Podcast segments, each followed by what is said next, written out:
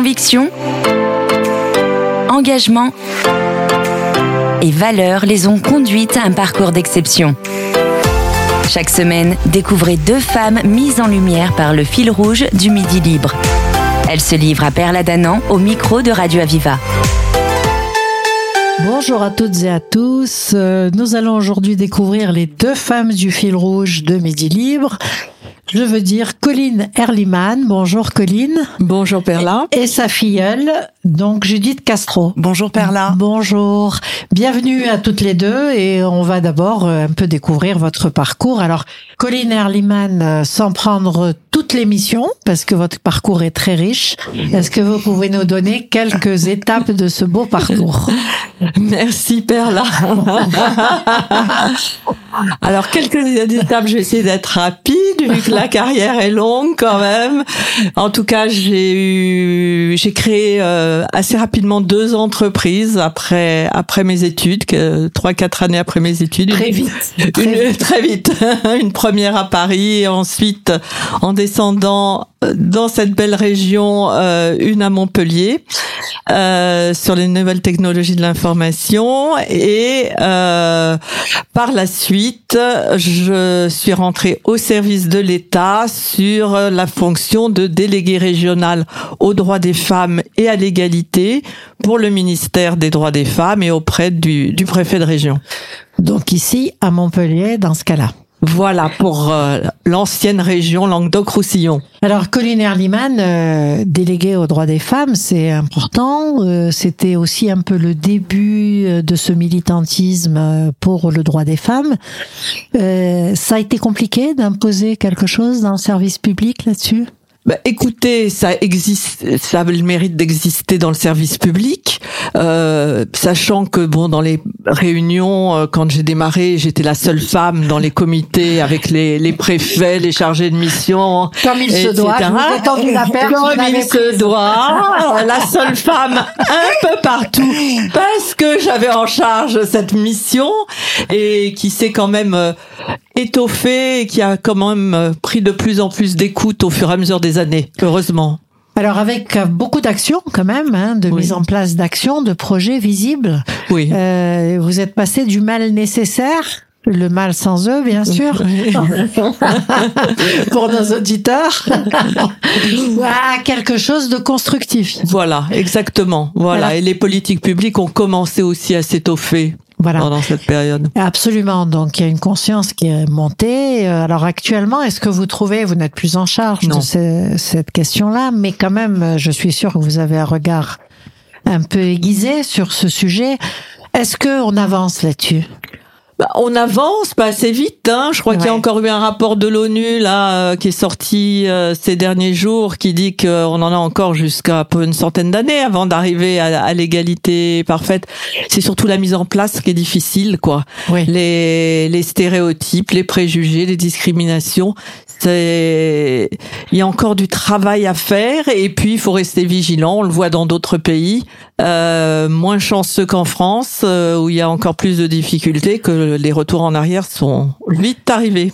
Donc, euh, le début a été compliqué. Oui. Euh, là, on n'est pas prêt d'inverser la vapeur encore avec plus de femmes que d'hommes ou autant de femmes que d'hommes dans le, les, hauts, les hautes fonctions. Je Mhm. dirais, il y a un, plaf- un plafond de verre. Mhm. À votre avis, qu'est-ce qui est dû à l'autocensure? Qu'est-ce qui est dû à une réalité objective de difficulté? Euh, Je crois qu'il y a, il y a des deux, mais il y a effectivement euh, aussi de l'autocensure de la part des femmes euh, qui se posent euh, elles-mêmes des, des, des limites, euh, qui se posent elles-mêmes des limites par rapport à la vie familiale, par rapport à, à ce qu'on leur a appris ou, ou dit ou des, ou, des- ou des réflexions qui sont encore là et euh, elles ne s'accordent pas toujours assez de liberté Oui, c'est ça. elles, elles, alors qu'elles peuvent et que quand on voit celles qui décident d'avancer, elles y arrivent et elles arrivent à, à mener leur vie de façon intéressante et Sans qu'on passionnante. ricane en disant c'est une promotion canapé comme c'était à l'époque. Comme c'était à l'époque, même si ça arrive encore, malheureusement, euh, je l'ai encore entendu de la part d'une jeune femme qui a brisé un peu, qui a, qui, qui a vraiment fait jouer sa liberté et sa, sa conscience professionnelle pour avancer et à qui encore a, a entendu ce type d'allusion. Donc les stéréotypes ont la dent dure. Elles ont la dent dure, donc c'est tous les jours qu'il faut que les femmes en aient conscience et que les hommes on est encore plus conscience. Bien sûr.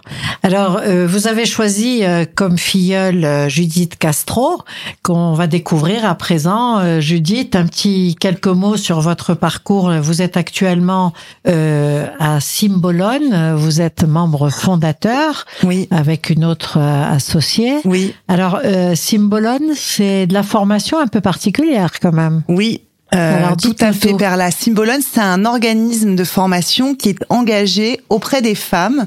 Et donc, nous formons euh, les femmes en entreprise à dépasser leurs freins dont Colline vient si justement de parler, à oser, à oser demander, à sortir du conditionnement social dans lequel nous sommes pour la plupart enfermés. Et euh, vous posiez la question de savoir euh, si euh, euh, les empêchements sont liés aux stéréotypes et peut-être aux, aux, barrières que l'on met aux femmes ou aux freins qu'elles se mettent elles-mêmes. Eh bien, nous, notre idée, c'est euh, les, les politiques gouvernementales sont là pour inciter les entreprises à encourager les femmes à progresser. Nous, nous sommes là pour encourager les femmes en les incitant à passer à l'action, à oser, à se dépasser et à oser demander, à oser se positionner sur des postes en promotion interne, par exemple. Donc c'est important, il faut dire que vous avez le parcours qu'il faut, vous avez euh, fait un MBA à Delaware aux États-Unis oui. et euh, avec euh, une, une, une, expertise RH. Euh, vous. Oui, j'ai travaillé pendant 20 ans dans les ressources humaines et euh, à partir des années 2012 à peu, près, j'ai commencé à accompagner des entreprises donc sur la région Languedoc-Roussillon sur le sujet de l'égalité homme-femme. Oui. Et pour moi, avant de faire ce travail, je n'avais j'étais probablement très naïve. Je n'avais pas vraiment conscience qu'il y avait encore il y avait pas de problème. Pour vous, il n'y avait pas encore, il y avait pas de problème. Pour moi, il n'y avait pas de problème. Moi, j'avais, je venais d'une famille où, enfin, je me sentais légale de mon frère. J'avais ouais. fait les études que je voulais. Euh, j'étais indépendante financièrement euh, dès que j'ai terminé mes études, etc. Et je n'avais pas conscience qu'en fait, et, et, et, je le dis, j'étais bien naïve, qu'il y, ait autant de, qu'il y avait encore, encore autant, autant, de problèmes. problèmes. Ouais. Et donc, en commençant à travailler sur ce sujet et accompagner les entreprises sur la rédaction de leurs accords d'entreprise sur le sujet de l'égalité, je me suis dit, il faudrait quand même que je me fasse une culture sur le sujet. Et, et, et j'ai commencé à lire des ouvrages, à, à, à, lire des articles qui étaient écrits sur le sujet. Et je me suis dit, oh là là, mais mon Dieu Quel chantier oh, Mais il y a encore tellement, tellement de boulot. Ouais. Et j'étais tellement à côté de la plaque en pensant que tous ces problèmes-là étaient euh, étaient réglés. Je suppose que votre passage à la PEC vous a vous a bien aidé à faire une analyse un peu. De... Et, et exactement, puisque cette expérience je l'ai eu euh, je l'ai eu à la PEC où j'accompagnais donc ma mission de consultante était d'accompagner les entreprises du Languedoc-Roussillon entre autres sur ces sujets d'égalité. D'accord. Et euh, j'ai rencontré donc des, des, des, patrons, patronnes, de, de, notamment de PME, qui pensaient aussi qu'il n'y avait pas de problème d'égalité dans leur entreprise. Et donc c'était aussi pour eux et elles une prise de conscience quand on regardait les chiffres, de voir qu'en fait il y avait des inégalités. Alors le temps court vite, c'est un peu surprenant de dire une formation dans ce domaine. Donc on donne quoi? Des clés, des codes, euh, des études de cas pour oser dire. Comment comment ça se passe? Alors, on travaille sur la connaissance de soi, on travaille sur la confiance en soi, notamment. Ça, ce sont vraiment les, les, On démarre par ça. Mmh. Et chaque module que l'on propose de formation est associé à des challenges.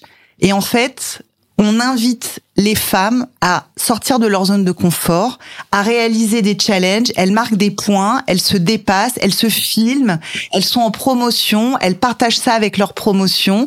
Donc la plateforme s'appelle le BAM Lab et au BAM Lab, on a des challenges faciles, on a des challenges moyens et on a des BAM Challenges.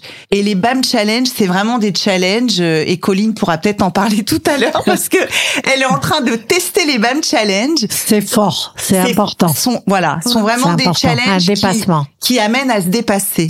Bon, eh ben, écoutez, tout ça est tout à fait intéressant et je trouve ça passionnant qu'on prenne euh, au niveau comportemental et réassurance de soi, euh, justement, ces problématiques euh, d'égalité homme-femme et de d'avoir le culot de revendiquer ce qu'on fait et comment on le fait. On va faire une petite pause musicale et nous verrons ensuite toutes les deux ce qui vous unit.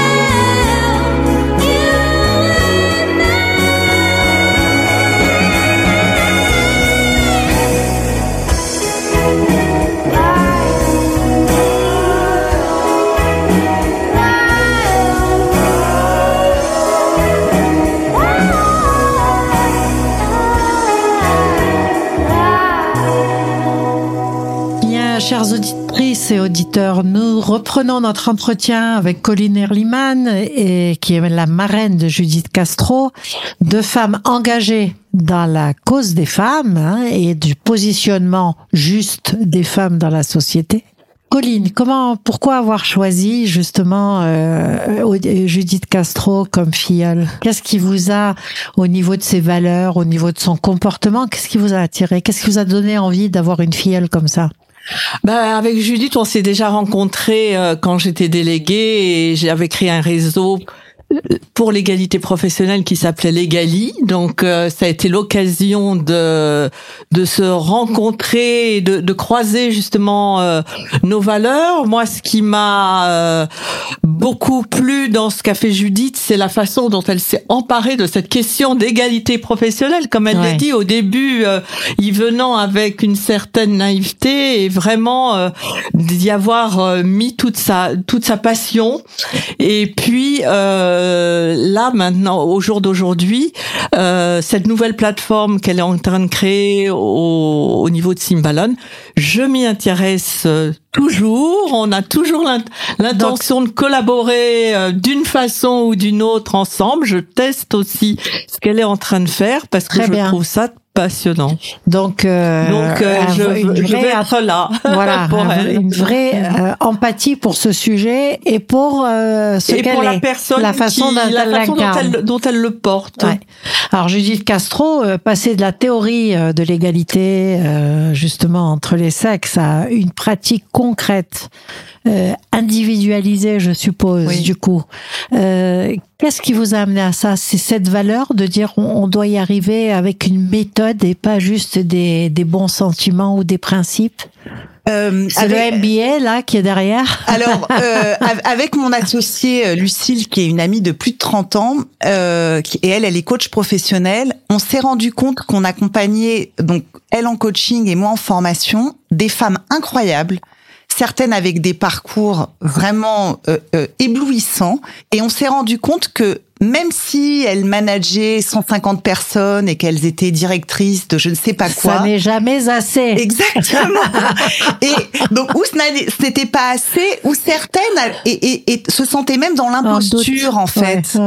Et on s'est dit, waouh, c'est quand même dingue que des femmes arrivées à ce niveau, eh ben elles essayent toujours encore plus et puis certaines ne se sentent même pas légitimes d'être là. C'est ça, donc il faut en faire toujours plus c'est pour légitimer exactement, Exactement. et je crois que c'est là où on, se, où on se retrouve aussi euh, avec Judith, oui. parce que euh, on essaye de, de valoriser les femmes. On, on continue, c'est quelque part. Euh, presque comme une, une, une mission de, de, montrer.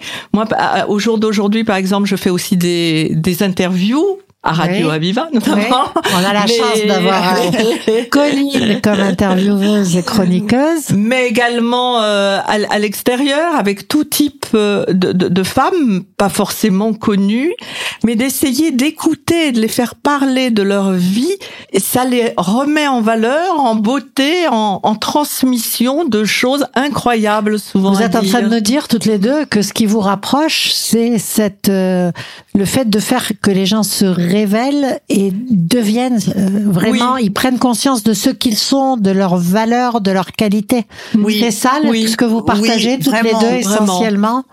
il y a ça, on a cette envie de transmettre, de transmettre les deux. Ça, c'est pour nous, c'est fondamental. De transmettre et que, le, et que les autres transmettent aussi. Et puis, je crois qu'on a, on en, on en a parlé un jour. On a un côté, euh, on a toujours connu quand même une certaine liberté oui, ou envie d'une certaine liberté. Et on, on, est là aussi pour transmettre aux femmes de franchir certaines limites pour euh, pour être libre, pour, être libre, libre, redonner un degré de liberté à chacune. un degré de liberté. Oui. C'est important ça? Qu'est-ce qui oui. Qu'est-ce qui gêne cette liberté, Judith à votre euh, avis? Il y, y, a beaucoup de freins que se mettent les femmes elles-mêmes. On en parlait tout à l'heure. Qui sont liés à l'éducation, aux stéréotypes de genre, euh, euh, à, euh, aux médias aussi, hein, euh, aux publicités euh, qui enferment les femmes dans certains rôles, etc. Il y a une étude, par exemple, qui a analysé les manuels scolaires et qui a regardé quelles étaient, comment étaient représentées les femmes dans les manuels scolaires. Mais pour les petites filles, c'est une catastrophe parce qu'en fait, elles sont encore représentées au second plan derrière les hommes. Avec le bébé ou avec la machine à laver. Exactement, exactement. Et donc, ou à la cuisine. Une petite fille à se projeter sur des métiers euh, euh, de cadre, cadre supérieur, quand à l'école déjà dans les livres, ben la femme elle est, est positionnée derrière, l'homme. Ouais c'est c'est euh, Alors on sait par exemple que euh, même les excellentes élèves euh, hésitent à faire des carrières d'ingénieurs, des études d'ingénierat. complètement. Et c'est il y a une lacune énorme et on travaille nous ici avec des une association d'ingénieurs pour justement passer le message dans les lycées. Oui. Pour ne pas que cette orientation se fasse par défaut. En et fait. chez les cadres, les, les femmes cadres ne représentent que 37% des cadres, hein, et alors qu'elles sont plus diplômés de l'enseignement supérieur que les que les jeunes garçons. Absolument. Mm. Et on, on sait euh, quel est le rôle de euh, la confiance en soi dans le management d'une équipe. Hein. Complètement. Mm. et ce pour pour rebondir là-dessus et votre question tout à l'heure par rapport à la confiance en soi, la confiance en soi, elle se construit dans le passage à l'action. Ouais. Et en fait, plus on va passer à l'action dans notamment nous les challenges qu'on propose dans, dans nos formations, plus on va renforcer sa confiance en soi et plus on va se sentir euh, euh, prête à passer à l'action dans son travail. Le fait de dire c'est normal que j'ai cette position parce que c'est moi, c'est plus masculin que féminin quand même. Hein. Je vais faire du sexisme à l'envers, je vais me faire insulter.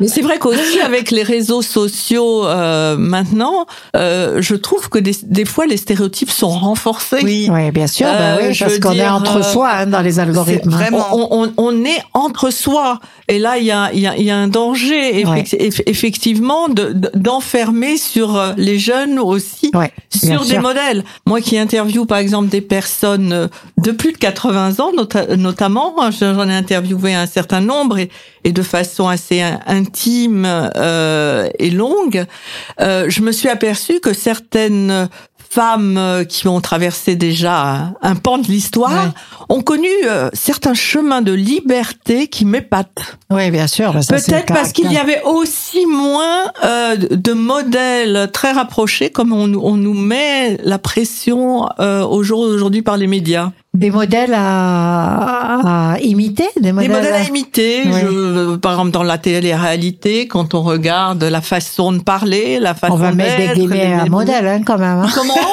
On va mettre des guillemets à modèle, ah si vous permettez, mais... non, mais des, des, modèles à ne pas imiter. Ouf, je respire. non, non, donc, je, oui, je veux dire des stéréotypes à ne euh, pas. Bien sûr. Alors, dans vos rêves là, les plus fous, toutes les deux, Colline Erliman et Judith Castro, vous disiez que vous avez envie de transmettre, vous avez envie que les gens que vous formez, que vous approchez, aussi envie de transmettre. Alors, votre rêve là, c'est quoi? C'est que cette chaîne, elle se fasse euh, ad vitam aeternam? Qu'est-ce que vous avez envie de Qu'est-ce qui va être un bon jalon pour vous, Judith? Alors, j'ai une fille qui a 19 ans. Il y a quelques années, elle devait avoir 12-13 ans. Elle rentre dans la cuisine et elle me dit "Non maman, que c'est pas vrai qu'une femme qui fait le même travail qu'un homme est moins payée." et là, c'est la prise de conscience, clac. Et là, je me suis dit "Waouh, ben, je vais être obligée de lui dire que si ça arrive. Ouais. Euh, donc je lui, ai, je lui ai dit si ça arrive. Elle a eu les larmes aux yeux et elle m'a dit non, maman, c'est pas possible. Dis-moi que c'est pas vrai. Magnifique. Donc mm. elle vous a mandaté, missionné symboliquement vers tout cela. Exactement. Voilà, c'est important. Exactement. C'est très important. Et pour vous, Colline, alors quel a été l'élément déclenchant? Le fait d'arriver à la délégation, le fait de vouloir transmettre comme ça? Je crois que j'ai toujours eu envie de transmettre. Je me suis toujours formée euh, pour transmettre. pour toujours formée pour transmettre. Donc ça, ça c'est depuis euh, depuis très jeune. Donc ça a toujours été ça. Et je crois qu'aujourd'hui, j'ai vraiment euh, envie dans dans mes interviews de justement de, de transmettre en, en, ralentissant aussi un peu le temps. C'est-à-dire qu'aujourd'hui la communication va vite, euh, on communique beaucoup, mais on est aussi euh, dans des pays beaucoup superficiellement. Superficiellement, on est souvent les familles sont dans des pays, euh, les enfants aux quatre coins du monde, etc. Et j'ai envie de rétablir un peu de cette communication proche et intime, de cette euh, transmission justement de génération à génération. Qu'on sache un peu qui ont été d'où on vient et on vient pour savoir me paraît très important pour, savoir d'où on va, pour avancer. Merci euh, Colline Erliman. Euh, vous êtes la marraine de Judith Castro, que je remercie également pour cet échange très ouvert et dynamique. Je suis sûre que vous allez atteindre vos objectifs. Et euh, nous, on vous a découvert déjà dans les colonnes du Midi Libre et à présent sur nos podcasts. À bientôt sur cette antenne pour vos prochaines réalisations. Merci. Merci, Merci Perla. Merci Perla. Vous venez de découvrir deux femmes du fil rouge du Midi Libre. Elles ont partagé avec vous leur parcours d'exception.